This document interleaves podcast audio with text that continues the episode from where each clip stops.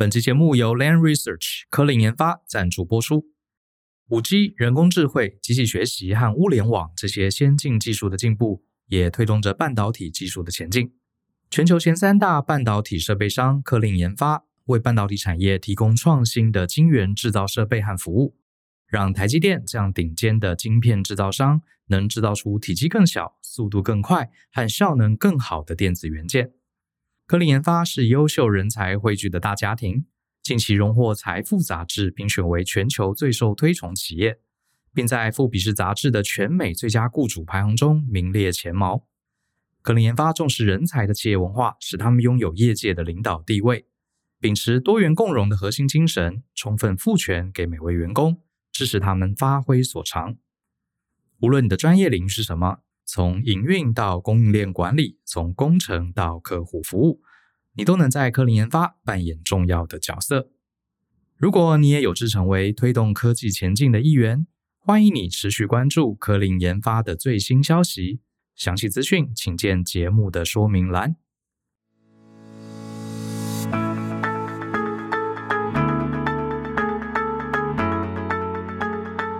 欢迎收听大人的 Small Talk，这是大人学的 Podcast 节目，我是 Brian。大家不知道记不记得，呃，前面几集我们邀请了全球首屈一指的这个半导体设备商科林研发的两位大老板哈，一位是总经理 Willen，还有营运副总 CT 来到我们节目。那集啊，我本来担心有点这个太过正式、太过专业啊，就没想到还蛮受大家欢迎哈。大家说很少有机会听到这种国际一流企业里面的。这么高阶的主管来跟大家讲讲他们的经营理念，还有公司文化。所以因为那集蛮受欢迎的，所以我们继续就今天就有续集哈。我们这个要让大家了解一家公司，因为我是以前是当 consultant 哈，在很多的大企业做过辅导。你要了解一家公司的文化，哈，看看这个值不值得进去工作，甚至看看值不值得买他们家的股票。其实呢，你不能光听大老板讲什么，你要看里面的中阶主管。还有基层员工，他们是怎么想的哈？所以今天这一集呢，我们就很难得邀请到两位，他们算是中间的管理层，两位这个年轻有为的。这个同事啊，来到我们节目现场，一位是 Alan，他在科林研发担任设备经理；另外一位是明凯，他是担任专案经理的职位。我们特别请他们百忙之中来到我们这个节目，跟大家分享一下他们在这家公司里面各式各样种种的生活，还有工作，还有专业的成长。然后大家也可以借此知道，我们他我们大家好像对于台湾的半导体科技业总觉得他们是非常非常忙，然后忙到都没有个人的生活。可是我们请他们两位来聊一聊，也许。你会了解一个另外不同面向的工程师的职涯。Hello，Alan，这个明凯两位好。你好，主持人好。可不可以请两位这个先简单快速介绍一下自己在公司是做什么的，然后自己的简单的背景。Alan 先好了。好，大家好，Brian。那我是 Alan。那我毕业于成大理学院，然后学硕士都是在那边毕业。那当初的呃学习的背景其实跟半导体没那么相关。嗯哼。不过那时候其实对整个产业那时候蓬勃发展的憧憬啊，然后那边的领域工作机会比较多，所以才选择进入半导体产业这样。是对。那进入公司一开始是担任呃设备工程师，负责是薄膜层级的机台。嗯哼。那目前在职也大概呃六年多了。那我一路从工程师啊，资深工程师，现在担任到设备经理的职位。对，设备经理。所以这是你第一份工作，也是一直到。唯呃唯一的一份工作是吗？呃，其实我之前有一份工作，但因为我我家乡在新竹啦，对，所以我才从呃换到现在这个现在这家对对，刚好是有这个机会来进来。了解了解。那明凯呢？哎，Hello Brian，还有各位听众，大家好。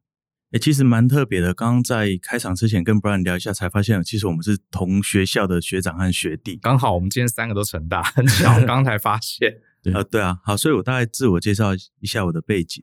我大学的时候念的是机械系，然后研究所念的是制造管理，然后我一直以来呢都在半导体这个领域里面工作。我担任过产线科长，然后设备工程师，还有制程工程师。其实，在我们业界，我们都俗称它是产线三宝。这三个职位是产线三宝，对，就专门都在产线里面工作的职位。然后现在我担任的位置是专案经理，主要是负责部门的业务相关的专案的管理，还有协调的沟通。嗯。嗯，包含说要理解我们的客户对那个机台制程还有生产的需求，然后针对他的需求跟内部的设备部门、制程的单位，甚至是美国总公司一起来合作。例如说，会有机台的参数的优化，或者是建厂时程的掌握，对业务的议价等等，然后统筹这些专案，并且进行了整个沟通的协调。嗯，所以其实我的工作就是一直在进行很多各个单位的沟通，还有一些媒合。嗯、很多手上的案子，在一开始接到的时候，我们都认为说，哇，这怎么可能？但后来我就是负责把这工作一步一步的把这个案子给完成，然后达成，让它成功。哎，讲的非常好，两位这个虽然是工程师，可是表达的非常清楚哈。简单几句，大概把你们的工作都介绍介绍出来。所以明凯听起来就是很多对外的工作，对不对？因为你要对客户嘛。哎，没错。你你说你会需要遇到供应商或是其他公司以外的，除了客户以外的人吗？呃，供应商的话，我们会有另外的那个。单位去负责，但是对我的话，我就是负责公司内部的整合。整合哦，对外的话，我就是负责对客户这个窗口。了解了解。那可不可以请两位分别大概简单介绍一下你们日常生活，就是在科林的 typical 的一天大概是怎么过的？一般来讲，我工作前一天就会开始去整理一些 email，因为所以前一天晚上，前一天晚上，对，这是我的习惯了。是对，因为。我们其实会跟呃国外，比如说美国地区的时区，嗯、他们那时候我们晚上已经可能是接近他们的早晨。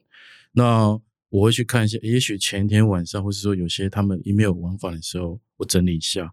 那假设有这个急迫性，或是说有呃一些明天 plan 的 meeting 要跟我们自己的呃美国去开的话，我就会先列一些 item 出来。那我们这样明天工作。一早的时候，我们就可以跟美国，刚好是他们下午的时候，是举行线固定的线上会议。是是，那所以等于每一天从前一天就开始。我会是是这样去准备，因为这样子比较比较，要不然如果你可能隔天再处理的话，他们也许已经比较接近凌晨，或是、哦、或是比较深夜的这种。是，那可能是刚好我们中午的时间，这样会会有点 delay。这可能是跨国公司很多人的一个习惯，对不对？对，我我想应该这个就是大家会。去呃，去去去排练这一周，或是你日常工工作流程。嗯、是，那明凯可不可以说看你标准的一天工作流程？其实我的工作跟 Alan 也是很相似。其实我们都从前一天晚上开始，并不是说啊上班时间，而是说基于我们工作的习惯，我会希望说在前一天晚上呢，把隔天要做的会议。还有的事情，先大概先看了一遍，嗯，然后针对有一些有疑虑或者要确认的事情，我就可以马上先发信给美国的公司同事部门去做一些最后的确认，对，然后确保说我这样子隔天跟大家会议里面所讲的资讯跟美国总公司是两双方是一致的，嗯，然后隔天早上呢，我就在会议里面跟大家说，这个专案目前进行的进度到哪边，需要哪一个单位的合作，那哪哪个部门如果他们有遇到什么样人力上的困难啊，或者是产品上面那个物料还没有到的困难的话，就会把这个问题反映出来。我就把这些问题收集起来，那再看其他是否有其他部门可以帮忙解决这样的问题。例如说，去年因为有国际情势跟会有原物料缺料的影响，所以我们很多原本的机台的那个时程都延后了，无法及时抵达。就疫情那段时间嘛，呃，好像很多供应链都都被打乱了。嗯、呃，没错，因为其实去年发生很多不可、嗯。预期的事情，所以这时候我们在有限的资源之下，我们就需要一个跨部门的协调，让包含说啊，时间缩短了，我们的装机的时程就需要设备的人部门安排更多的人手来帮忙快速装机，然后制成的部门就赶快去安排人手去配合这个时间去验机，然后供应链的部门也会帮忙去看能够哪边找到一些物料，赶快把它送进来，就是跟原本计划不一样了。然后或者另外一种工作是。针对客户呢，他会有针对机台会有一些客制化的特殊的需求，我们也会因为依照客户的需求跟工厂部门去讨论这个可行性，然后提供这个需求的报价及掌握这个进度，然后之后我们再安排整个案子的时程，对，包含说诶一些特殊的零件的送达、改装的，然后人员的安排规划，诸如此类，这就是我的工作内容。嗯，了解。哎，我我讲一下我对你们的了解，你们帮我纠正一下，跟我讲对，因为科林其实是。呃，全球几乎是前三大的设备半半导体设备厂，所以你们的客户就像是类似台积电、联电这种公司嘛，对不对？呃，或是其他，比如说美国的半导体、半导体，或是日本的都有，日本都有嘛。我觉得更广泛的说，只要全世界跟半导体有关的设备，我们公司我们的客户都是我们的客户。是没错。那你们做了各式各样这种很精密、很复杂的设备，像刚刚这个明凯讲，它有些机器是刻字化的，对不对？然后又有工程的期限，因为它一定要什么时候把这些设备都设定好、安装好，至少要到货。然后这些都是一个个的专案。可是如果专案 delay 了，会造成你们客户这个生产也跟着 delay，一天也许就几千万美金就没有，所以你们压力是很大的。所以刚刚明凯讲，就是遇到什么国际局势啊，或是这个呃供应链受损，你们就很你们就要一定要使命必达就对了，是不是这样子？你们的工作概念？呃，基本上一定都是使命必达的。所以我常常才有刚刚说，嗯、很多一接到的时候说啊。客户这个订单突然来急单了，怎么可能做得到？对，但我们想法不是说可不可能，想要先去尽力把它做到，而甚至是一定要把它做到。这时候各个单位，包含说不是只有台湾的单位，可能包含美国总部啊，然后那个下游的供应商都要求他说，赶快把这个。就是交期缩短，然后这样去达到客户的这种急单的需求，整个都要动起来，然后想办法解决这过程中一些问题。然后你身为 PM，你就是要会诊大家的这些、呃、对，没错，节奏哦，了解了解。哇，这工作很刺激，真的蛮听起来蛮刺激的。好，那我再继续往下问啊。那这份工作其实说实话，当然我们都知道了，在半导体业，呃，这个大家最在看重就是他们的薪资嘛，他们薪资福利都非常高，可是背后的代价也不小。是非常辛苦的哦。那你们在科林待那么多年，我相信这个以两位那么优秀，你们在很多公司也都可以很优秀。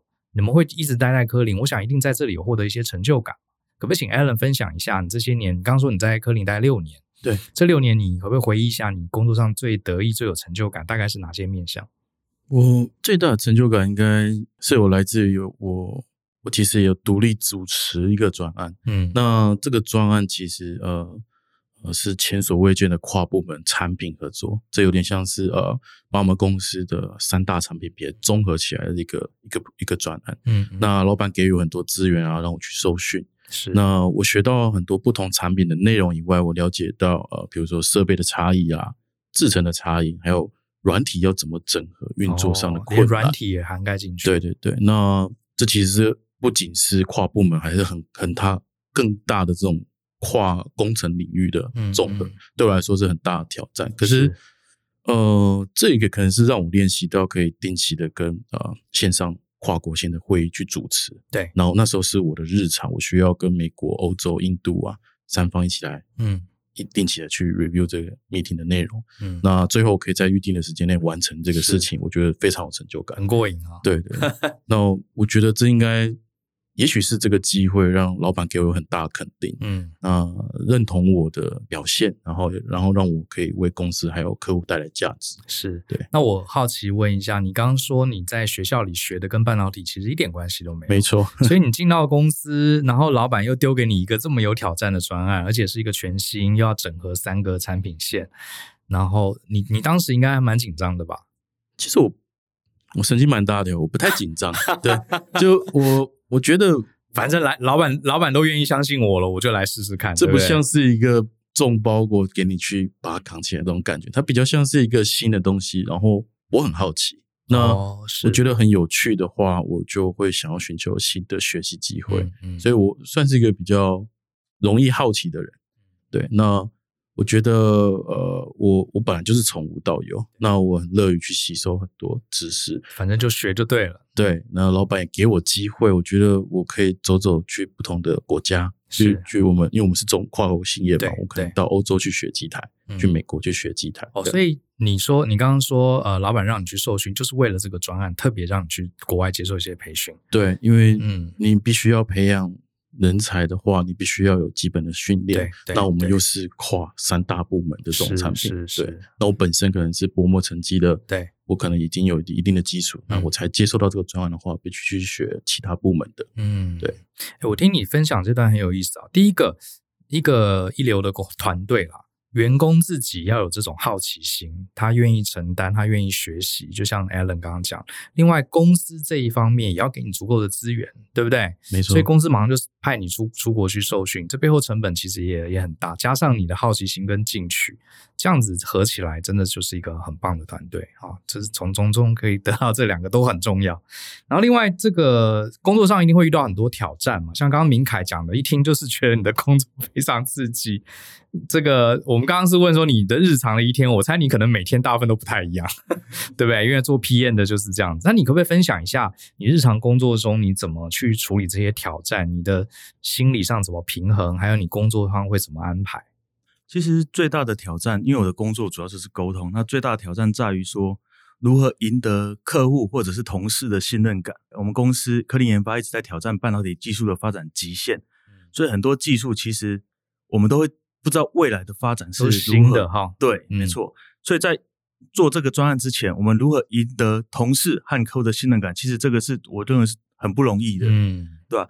那彼此我们都会需要一些磨合期。那其实在我克服的方面呢、啊，我会有三个方面，一个是态度方面，当态度方面让客户或同事感受到，哎，我们是来真的，我们是很认真想把这个案子做好的，对，然后相信说，呃，让客户相信科林研发跟他们是站在一起去面对了这个挑战，对。然后第二个方面是技术方面呢，我会让同事、客户知道说，其实我们不是只有现在我们看到的几个人，而是我们背后其实有很多的资源，一个强大的团队，不止台湾的团队，在地球的另外一端，我们总公司有很强大的研发部门，是里面有包含了说有 UCLA，然后 UC Berkeley 还有 Stanford 的那些名校的博士，然后有时候我会自己觉得说，啊，自己其实并没有那么像他们那么优秀，但是却有。可以跟他们一起共事，觉得非常的与有荣焉。嗯，然后再来是第三个，在在我们跟客户在合作过程里面，其实结果是很重要的。所以在数据方面呢，我们要提供出可以让人信服的一些数据，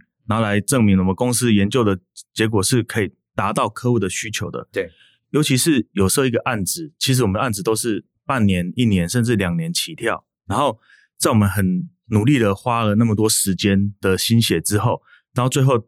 要我们称就开奖，哎，达到那个数据结果的时候，看到那一刻，哎，开奖了，哎，得到了是我们要的结果之后，我们就很，就是很，嗯，那种压力会释放，然后很欢呼，就有点像是那种电影世界末日，然后对太空说那个成功发射那一刻，大家就赶快把那纸本那往上丢，然后抛出来，然后开始鼓掌，很过瘾的感觉。对，对对，有时候就是突然在等了地球的另外一端。然后他要跟你报告说这个实验结果是如何，所以其实我们都很紧张的，哦、是是，对吧？是。因为我自己也都过去当顾问的时候，也跟几家台湾的半导体厂接触，就是我发现你们这个产业真的非常重视数据，啊，就是不能一张嘴在那边乱讲说啊，这个机台保证很有用啦，良率很高，不行，全部都要做实验数据 data，这个才能建立客户的信任嘛，对不对？嗯，没错。而且我我一听你讲第一句话就是说要获得客户的信任，这个我就知道你很专业。为什么？因为我以前当顾问的时候，常看到有很多企业大老板哈，他办公室后面会写一个书法。写诚信两个字，我以前都觉得好怂哦，对吧？就这种很像传产，我写个很怂诚信啊，我想说，哎，这大概写给人家看。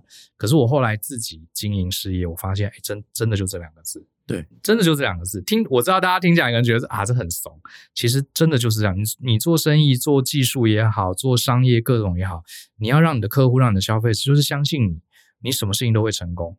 如果你的过程中你没有展现你的专业，没有展现你的热忱，你的客户对你有怀疑，你后面就很痛苦，真的也赚不到钱，客户也不会喜欢你。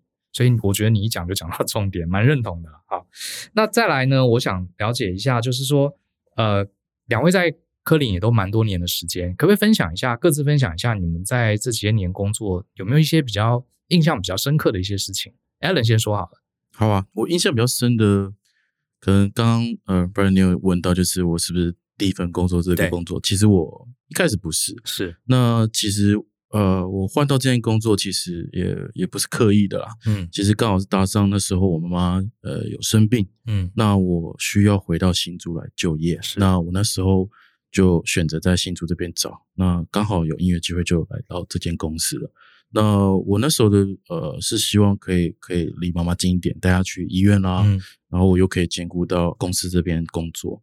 那我感受到的是呃呃这个工作环境让我觉得呃呃很有关怀，那也让我可以呃可以在生活跟工作两边取得平衡。是是，对。那印象最深刻的事情其实是呃我要从新竹离开了。因为我老婆是台南人，对，那我们后来决定应该呃要在一个地方生根，我们决定在台南来。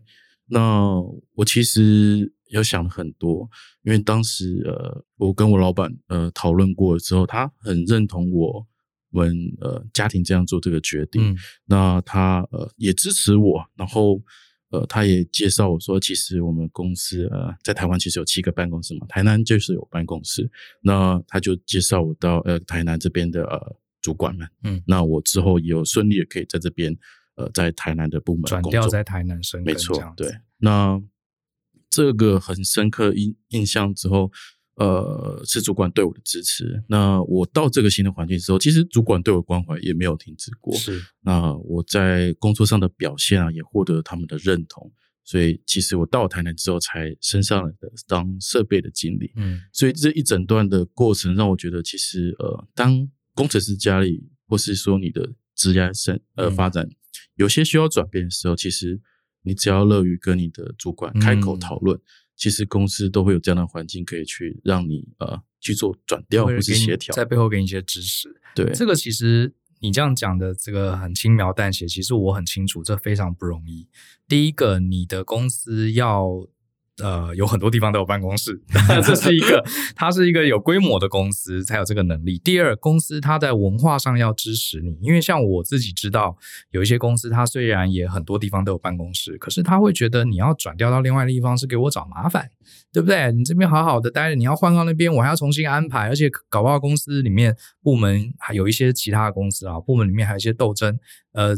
这个 Allen 是我的人，我才不要让他去支援台南很多事情。所以虽然听起来好像哎调去台南，可这其实我非常了解啊，这是一个非常开明的文化，而且是非常支持员工的公司，才可以这样让你很顺畅的，而且甚至你的主管你说嘛还关怀你，还主动说哎你可以调去台南的哪里。对，对不对？而且你进了台南，你的职涯也没有从头开始，你还是在那边升了设备经理，可以继续做擅长或是做喜欢的事情。这这其实说真的不简单，能能做到这样不简单。那明凯呢？可不可以分享一件你在科林比较有印象深刻的事情？我们曾经有遇过一次一次是客户呢，他在新的制程导入量产的时候，然后我们遇到了一些困难，然后这时候遇到这些困难的时候，我们请了工程部门和研发部门的同事。针对这个议题呢，每天都进行了台湾、日本跟美国三方的开会，然后针对这些这个我们发生的问题，收集资料和进行分析。过了一阵子，就后来刚好是一个台湾的同事，他设备同事呢，他想到了一个一个想法，然后这个想法其实我们觉得好像可行。接着我们就把这个问题提出来，跟美国的同事一起讨论之后，然后美国同同事觉得，哎，似乎是个正确的方向，嗯，然后我们就针对了这个方向。然后经过美国一起验证之后，就终于把这个事情给解决了。真的就是这个同事提出来的新方法。呃，对，所以其实我特别想分享这个案例的原因，是因为其实当我们台湾的团队跟美国团队的时候，觉得啊，美国那些同事都是很优秀的同事，都是名校的博士，然后日本呢很多很有经验的前辈在那边的时候，反而这个问题却是由我们在一个部门的一个比较年轻的嗯工程师所提出问题所解决的。嗯嗯、对，因为这个案例让。日本呢，跟美国的部门同事还发感谢函，说来表扬说，哎、哦，感谢台湾团队的贡献。因为其实这时候大家都卡在这个问题卡了一阵子，就想不到居然是一个渺小的声音，但是其实公司都很尊重这样的声音，嗯嗯嗯、认为说其实还是可以把它发扬光大，而找出解决的方法。这个故事我觉得蛮精彩，这是代表这个很实事求是，对不对？只要有好的方法。不管是谁提出来的，我们就好好实验，真的成功了，我们也谢谢他。因为呃，我自己辅导过很多企业，其实还是有一部分公司是蛮阶阶级主义的啦。就是这种事情啊，大家在看辈分、看职位，通常年轻员工的声音不一定会被听到啊。就算或者是年轻员工提了一个很好的方法，结果被这个 高层的压下压压下来，或者是邀功说成是他的方法。这种事情真的很多啦，大家有上过班，你你定你一定知道我在讲什么。所以这两个故事都都是蛮能显现你们公司文化是蛮实事求是，而且很平等的哈。诶，那我就好奇啦，这几年这个，我想大家听众都知道，台湾的半导体产业这个在全世界已经是几乎是就世界第一了哈。这个让台湾能见度大获提升，然后台湾从事这个半导体行业的很多精英回到家里，应该这个。我好奇啊，这因为我自己不是半导体产业，你们的父母啦、家人啦、同学啦，会不会常常问你们一些问题，或对你们工作有些好奇？薪水可能会问啦，对不对？不过你们也不会去讲。有什么好奇？那就是你你接收过大家什么样的问题？我觉得我们公司的福利一定有了。那跨国企业其实，嗯、呃，我觉得他们是以员工为主，本体的感受为主，所以其实对工作的环境啊，其实他们都有很很多的呃用心。那对于福利来讲的话，其实很多亲朋好友都会问我说：“哎，哎，你们最近公司广告很大，哎，你们的呃，是不是真的有那个十六周的育婴假？是有几薪的？是这个这个这个是真的有吗？其实我要分享的是，我我们的部门真的有员工是这样去呃放了十六天的育婴假，是有几薪的，okay, okay. 对，是十六周，啊，是十六周，对，讲错了，十六周，十六周是四个月，四个月，对，就是所以就是说呃。没有，不是说妈妈才能放，爸爸也可以。你只要是呃，身为爸爸或是妈妈，只要是在我们公司任职的、嗯、都可以。所以你有同事就是他，他是呃有了小孩，他就请了，没错，像是四个月，对不对？四个月，对。然后照样领薪水，照样领薪水，这就是 这真的不错、呃。这个是我觉得我们真的有着这样的福利，然后真的有身边就有这样。那呃，或是说公司对于一些。有意义的事情，有意义的活动，其实都蛮重视。我们公司会有呃展现这样致力于环境永续发展这种呃精神。那我们会呃可以邀请我们的员工家属啦，或是小朋友一起来参与这样的活动。那凝聚我们的员工和他们的家人之间的关系，然后做一些呃植树这样的活动，来表达一些对于环境的爱心，还有尽一份心力这样子。所以也算也算是员工的一个跟家人之间一个交流活动，对，然后又去从事一些公益，对，这都是公司常在办这类的活动的，没错，没错。OK OK，我看到我听说你们还有一个什么什么圆周率啊，Pi Day 是不是？哦、那是干嘛的？那个、听起来很有趣，听起来会觉得哦，大家来背圆周率吗？不是不是，这应该算是一个呃。算是数学科学领域中比较一个很大家众所皆知这个圆周三点一四一五九二六二二六五三五都在代表这边。那 但它就是一个呃一个节庆，我们会好好庆祝。那三月十四号嘛，对，对。那我们会准备很多好吃的派，各种各种不同的取那个谐音，对不对？对对对，那个圆周率的派，我们当天就吃派。对对对，还 有各色不同的口味，那就大家。呃，会纪念这样子有意义的节日，嗯，对对，会让你的工作起来会比较轻松一点。是因为毕竟平常大家的工作压力、工作强度都蛮强的啊。对对，会有这些 relax 的活动。那明凯呢？嗯，好，我分享一下。其实我爸妈他们都是公务人员，所以他们一开始在我担任在科林研发工作的时候，他不太了解说，哎，外商公司跟公务机构的体系有什么不一样。就后来他发现说，哎，我因为工作的需求。会去出差，会到美国，会到日本去出差，然后去饭店住，然后一住就住到了，就是变饭店集团的白金的会员。他们就说，他们就会说，哇，你们公司怎么那么好的福利，让你去饭店可以让你住到变成一个白金的会员这样子。然后，其实，在我们公司有时候服委会办的活动里面，公司会有一些不定期的，例如像 Happy Hour 这种这种活动。曾经办过那种王品集团的那个夏目里的餐盒这样子，嗯嗯嗯，然后还有一个是去力宝乐园啊，去让同事在工作赛车哦，呃对，就让大家去赛车，哦、对，而且还利用上班时间，是是。对，他说上班时间让大家放松一下，就就去做了一个压力更大的工作，更我应该蛮好玩，很舒压了，对，开车开赛车，对吧？然后甚至其实，在去年的时候，公司刚好是三十年，有办了一个家庭日的活动，嗯，他就邀请了同仁跟那个家人一起去力宝乐园玩，对。然后那时候我不只是自己家人去，然后连我哥啊、我弟都听到公司的这个活动，也都一起想要一起来共襄盛举这样子，是对吧？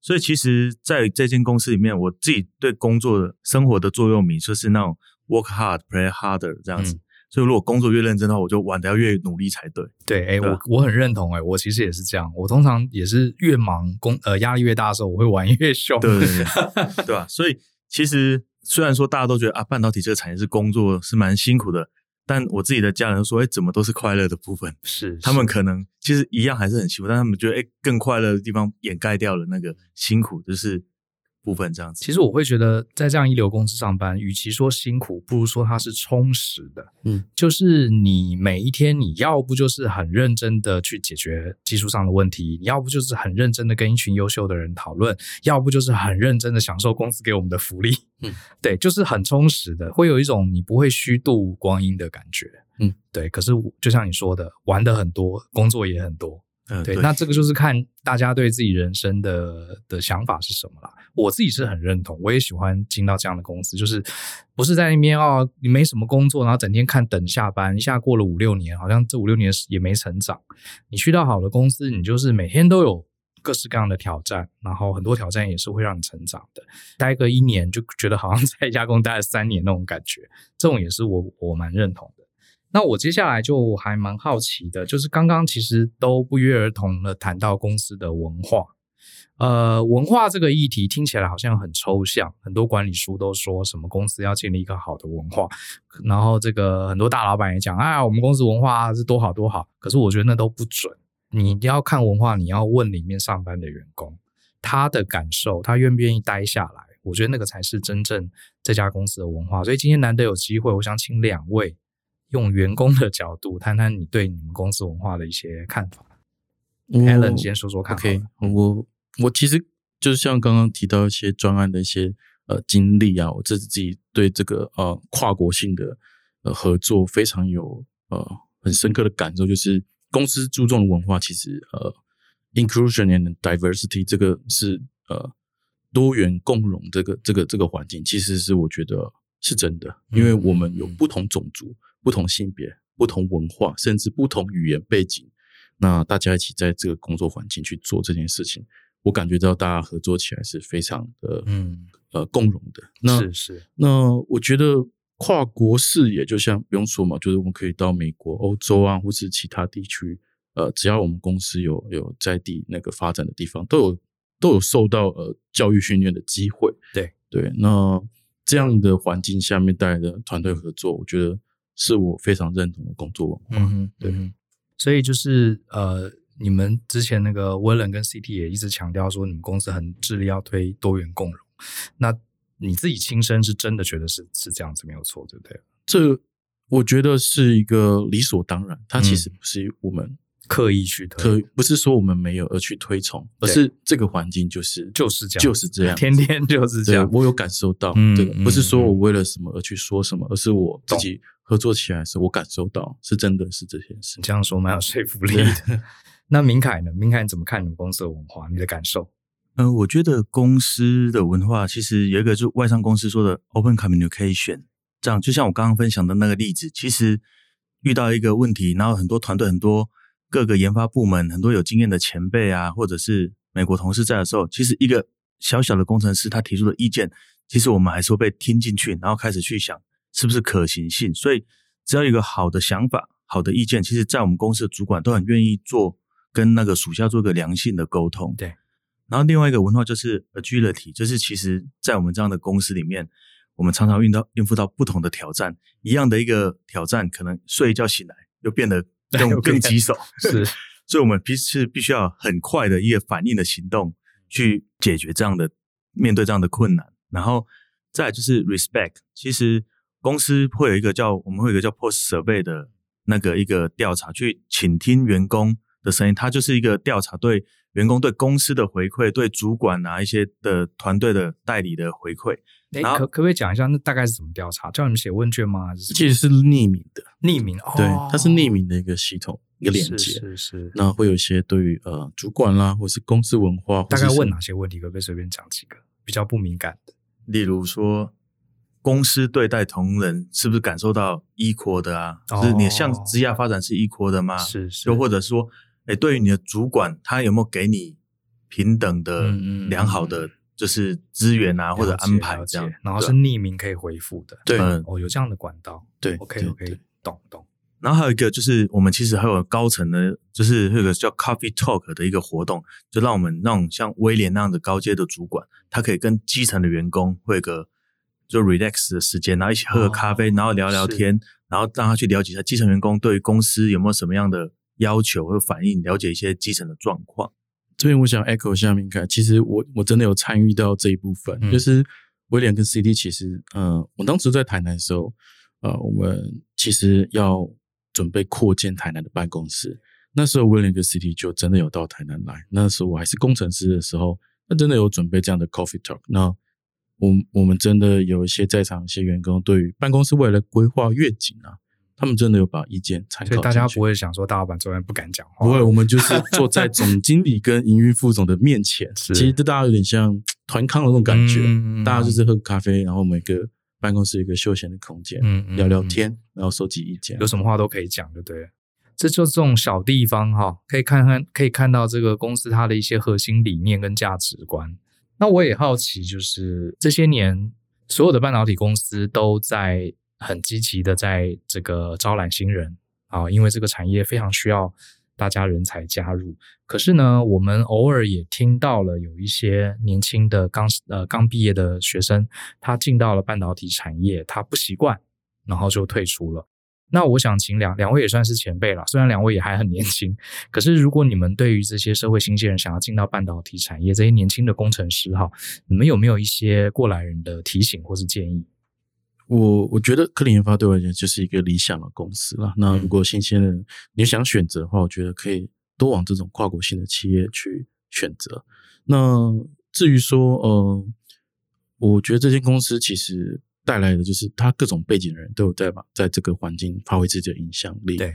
那呃，虽然就以我来说，我不是呃电机啊、机械、材料、化学这种专科背景出身。嗯但我还是有机会在这个产业呃发挥我的特长，是对。我觉得我想给年轻人的建议就是不要受限于自己的专业，你要呃持续保持探索，呃可以终身学习的机会，你就要把握起来，然后展现积极的态度。我觉得是很重要。Alan 讲这个我非常认同，不要自己把自己绑住了。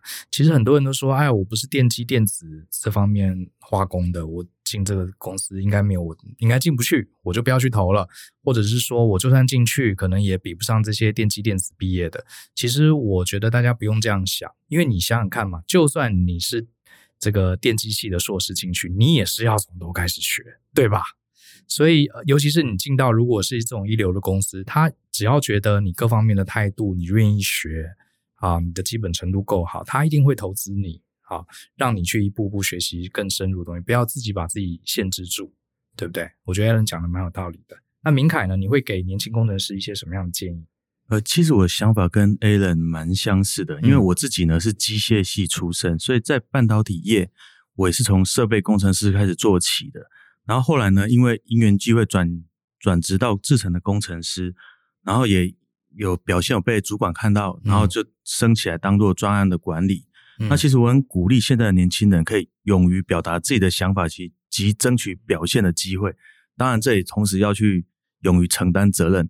其实，在我在这个产业里面看到的时候，其实一些担任主管职的机会并不是没有，但其实很多年轻人反而觉得安逸于现在的现状，嗯、他不愿意去。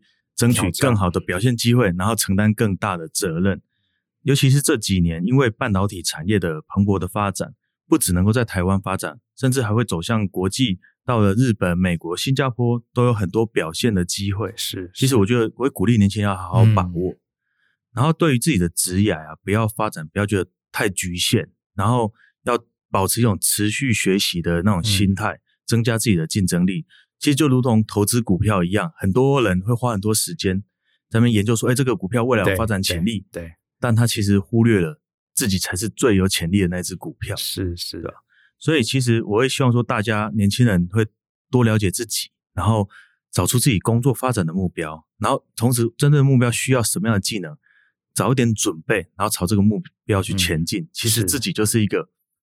那个很有潜力的一只股票，应该要多投资自己，对不对？你投资股票，你都看说啊，这家公司未来会不会有前景？结果你忘了去投资你自己才是最有前景的那只。对呀、啊，你自己讲这个这个一针见血，戳破盲肠，真的是这样。而且我很认同刚刚明凯讲的哈，像你自己也是工程师背景出身，可是你现在其实更偏向。专案管理 business 端，你整天都要讲话沟通，而且你还要用英文跟不同的这个 party 进行协调交流，这可能跟你当初第一年进公司的想象已经很不一样了。呃，对，完全不一样，对不对？可是哎，也发展得很好。我自己遇到一些年轻学生，他会跟我说，他说，呃，老师我。我在公司表现还不错，我是个工程师哈，老这个老板叫我升 project manager 或是叫我升 team leader，可是我拒绝了。我说为什么你拒绝呢？他说，呃，那个钱只多一点点，可是要处理的事情要负的责任很多，我觉得不划算。好，我还是继续当工程师就好。很多人真的现在年轻人就这样说，他是这样想，真的是这样想。我觉得人生的账不是这样算的。因为你啊，对，也许你当主管真的事情多一倍，压力多一倍，可是钱只多百分之五十。可是你要想，我们人就是我的看法啦，是人活到世界上就一次，我们每个人就来这个世界上一次，工作又占了我们人生最精华的四十年。我觉得不是为了赚钱，而是说你要体验嘛。就像我相信明凯应该也可以认同，就是你呃一路这样走上来，你认识了很多朋友。你看到了很多新的事情，你接收了很多新的价值观 Allen 也是，对不对？我觉得这些都是我们生活中的点滴跟体验。你没有去承接更多的可能性，你虽然对你可能用最简单、CP 值最高的方式赚了薪水回家，可是这样的人生好像一下过了去，对，就过了四十年，好像也没什么意思。对啊，对，所以我觉得两位的职涯是蛮值得年轻朋友接近。不是，并不是说我们很爱钱，我们，所以我们一直往上升。更多时候是人生的体验，我们认识很多不一样的人，交了很多不一样的朋友，对不对？还拿到了这个旅馆的白金会员，然后你就发现你的生活的视野不太一样，视、欸、野 vision 不一样的，vision 真的不一样，你就知道很多以前没想象的事情。像我们都成大毕业，以前成大就很单纯嘛，然后我们有理工科的，就想哦，以后就做工程师。可是你进到一家好公司，你没想到哦，原来我也可以啊，学世界各地飞，做管理职，做管理职，然后 解决这种。听起来很不可思议的问题。伯克莱的同事还可以吐他说：“你讲错了。”这样。对啊，像这种事情就很有趣，这就是人生体验。将来讲给你的小孩子听，讲给你的孙子听，通通都是故事，对不对？重点已经不是说什么薪水多多少的问题。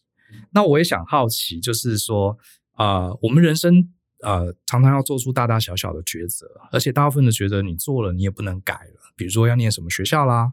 要选择什么公司啊？要走哪一条领域啊？那我就好奇两位，就是如果能回到过去，你会对年轻时代，比如说还在念大学的自己，说些什么，让他可以 提早做准备？我想这一题的答案也是给呃，在这个呃 Podcast 前面收听的年轻朋友的一些参考。可不可以请 Alan 先分享一下？我会。跟自己好好的说，要多修些国防军训课，因为 它可以影响到你的军训啊，呃的时间啊，你可以折抵一个月嘛。那我会觉得可以的，多一些呃上军训国防课，其实才可以去呃考预官预士，这个、嗯、这个呃可以让自己当兵前的时候有些准备，然后呃。我会希望我自己当时有这样做，可以缩短一下疫期，对，可以早点出来工作，或是做做个哎，考个预官预师也可以准备一下。反正大学的时候，这个不去修课，大部分时间也是吃喝玩乐，有点还不如去多修一点。对啊，对，有道理。所以，所以我会觉得，我会建议我自己那时候要做这件事。啊。那还有一个关键就是，我其实也是进了那我才呃科联发才知道说，我们其实有参与一些呃重要的呃。各各个地方的大学会有去分享一些我们这个企业的文化，还有一些呃工程师去分享啦。我自己其实后来也回到成大去分享。分享。对，那我觉得如果我是学生的时候，我希望有可以积极的去参与那些呃呃企业在校的分享活动，哦、那了解了解一下更多啊这个企业的文化，嗯、还有它实质上在做什么。对对，那老实说，我觉得呃刚毕业的学生对未来啊。一定是会多多少少有点害怕，或是或是有点彷徨，我觉得这都是正常的。我觉得，呃，我还是一样会鼓励刚毕业自己是不要怕，嗯，你做就对了，你只要开始去尝试，你保持好奇心，然后，呃，我当然不是说你可能要日以继夜的去努力，没有，就是你要按部就班的对于你的目标有一个方向的时候，你积极的去努力。那不论是比如说提升英文能力啊，嗯。或是第二外语能力也好，或是累积一些这方面产业相关的学识，嗯，我觉得只要你踏出那一步啊，是一定会有所收获。然后你会发现，其实有些问题没有想象中那么难。嗯，对，嗯，对。说真的，我很认同，因为年轻的时候，老实说，这个所谓 nothing to lose 嘛，反正你你能损失什么，对不对？而且年轻的时候是时间最多，这个体力最好，呃，也越可以犯错成本也越低的时候。你难道要等老了五六十岁才来做尝试吗？对不对？就尽量去 try，而且大部分时候，呃，试出来有些结果好，有些结果不好，至少你都学到，知道路怎么走，这我蛮认同的。那明凯呢？你会提醒年轻的自己什么事情？嗯，我想我会跟自己说，应该要好好学英文。英文？为什么你觉得英文这么这么关键？其实这是有个故事，是因为当你看到现在的我，可能在外商公司工作，然后其实我研究所呢是在国外念的，然后大家就会有一个印象，觉得说啊，这个应该是家庭状况也不错，然后英文底子本来也不差，才有机会可以去国外念书。但实际上呢，我大学时期的英文不好，我每个暑假几乎都在暑修英语，是，对吧？所以其实我大学的时候毕业以后就直接去当兵的。对，不过我唯一庆幸一点是我还好，我军训有修好，而且都有修过，抵掉了一个月的疫情。是，那其实我是在退伍的前十天才决定要出国去念书，然后但是其实因为底子不好，所以我就先从语言学校开始念起。嗯、然后虽然家里的确是有也资助一些学费，但我也自己想我啊，不要靠家里花太家里太多资源，嗯，所以呢，我也去。农澳洲的农场去打工啊，存钱。哦，在我那个年代，其实年轻人很流行去澳洲农场打工。是，然后别人是在打工度假，我却打工赚来的钱都拿去付在学英文的花费上面，嗯，对吧？嗯嗯。然后我也是花，真的是蛮认真，在语言学校学习之后，然后才慢慢把的英文变成自己的一个优势，对吧？所以，甚至我在念研究所的时候，平日都每天都念书，大概六个小时、八个小时，因为英文比较差一点，嗯，所以会念比较慢。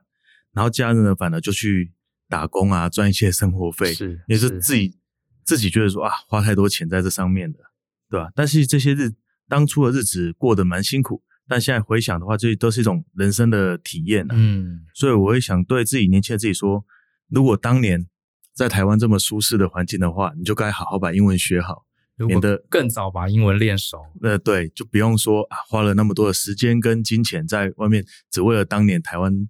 的年轻时候的自己太荒废了，这样子，对吧？不过你很努力，我觉得，哎，你，我觉得你，你愿意分享你自己以前这个英文不好，现在慢慢成长，这个故事蛮激励的。因为很多人都觉得，哎，我不可能啦，我我我又不是在国外长大的，我又不是 ABC。其实你看这个，呃。明凯就是一个例子，对不对？你英文其实也不好，可是你后来发现它很重要，你就你就努力去补。就现在你也是靠英文吃饭，嗯，对不对？你当 PM 你几乎每天都讲英文吧？嗯，是啊，对，所以这个还是练得起来。语言本来就不简单，可是它，我认为它是少数科目，你不需要是天才，你就给它耗下去，就好好的努力，它都是可以练起来的。所以我觉得明凯就是一个很好的例子，哎，很棒。两位的分享，我觉得都蛮值得现在年轻人借鉴的。好，那最后一个问题，我也想问一下两位，就两位都还蛮优秀，一路以来都蛮优秀。像我自己以前在学校也曾经有想过要不要走学术界啊，因为我想两位当初在学校如果要继续念博士或再多念硕士，应该问题也不大。可是你们选择了产业界啊，你们当时有什么样的考量，Allen？嗯，我当初其实有念硕士啊，那我其实在硕士毕业前已经发表两篇 paper，那。当时的指导教授对我非常鼓励，希望继续可以呃往学术界发展。对，呃，对于我当时的自己来讲，其实也犹豫蛮久的。嗯，那我最后评估了许久之后，我还是选择到产业界去历练一下。那我后来想想，那回顾这段，我其实我并不会后悔，因为我对于当初可以尽早进入职场，然后到现在的这整个工作历程来讲，我。我我一点都不后悔。那我觉得这就是一个很重要的态度。我会做一个我绝对不会对自己后悔的决定。哦，我懂，就是我们永远也不会知道说当初如果念博士现在会怎么样。可是这是态度，这不是选择对错问题，是态度问题。你既然选了，你就要走到底，对不对？然后就。不要再去整天怨呃去想说，哎，我我选另外一条路会不会更好什么的，就坚持走下去。那你这条路一定会有很多收获。没错，嗯，我觉得我觉得这个分享也蛮不错的。好啊，今天跟这个两位很厉害的这个半导体业界的呃同仁聊得很开心，他们也分享了他们很多自己从年轻时代到现在的想法，也分享了他们为什么喜欢待在科林这家公司的第一手情报。我觉得也可以让大家参考一下。那我。今天这一集第一个啦，就是让大家知道一下，大家天天都在讲台湾的半导体产业，然后都在讲科技新贵，可是我们其实除非你家人刚好在里面，否则其实我们并不晓得他们在里面呃实际的生活是什么样子。所以借由两位现身说法，让大家了解一下。那另外一个目的也是希望很多呃像大人学有很多同学，他可能刚毕业，也可能毕业很多年，他有考虑要进到这个产业，我们也提供一些这个情报，让大家作为一个衡量。好，看看这样的跨国公司是不是真的是你呃喜欢的公司，是不是文化真的适合你，也作为你的一个未来的参考。那再次谢谢两位上上我们的节目，也希望未来还有机会我们大家多交流。谢谢两位，相信思考，勇于改变，我们下次见，拜拜。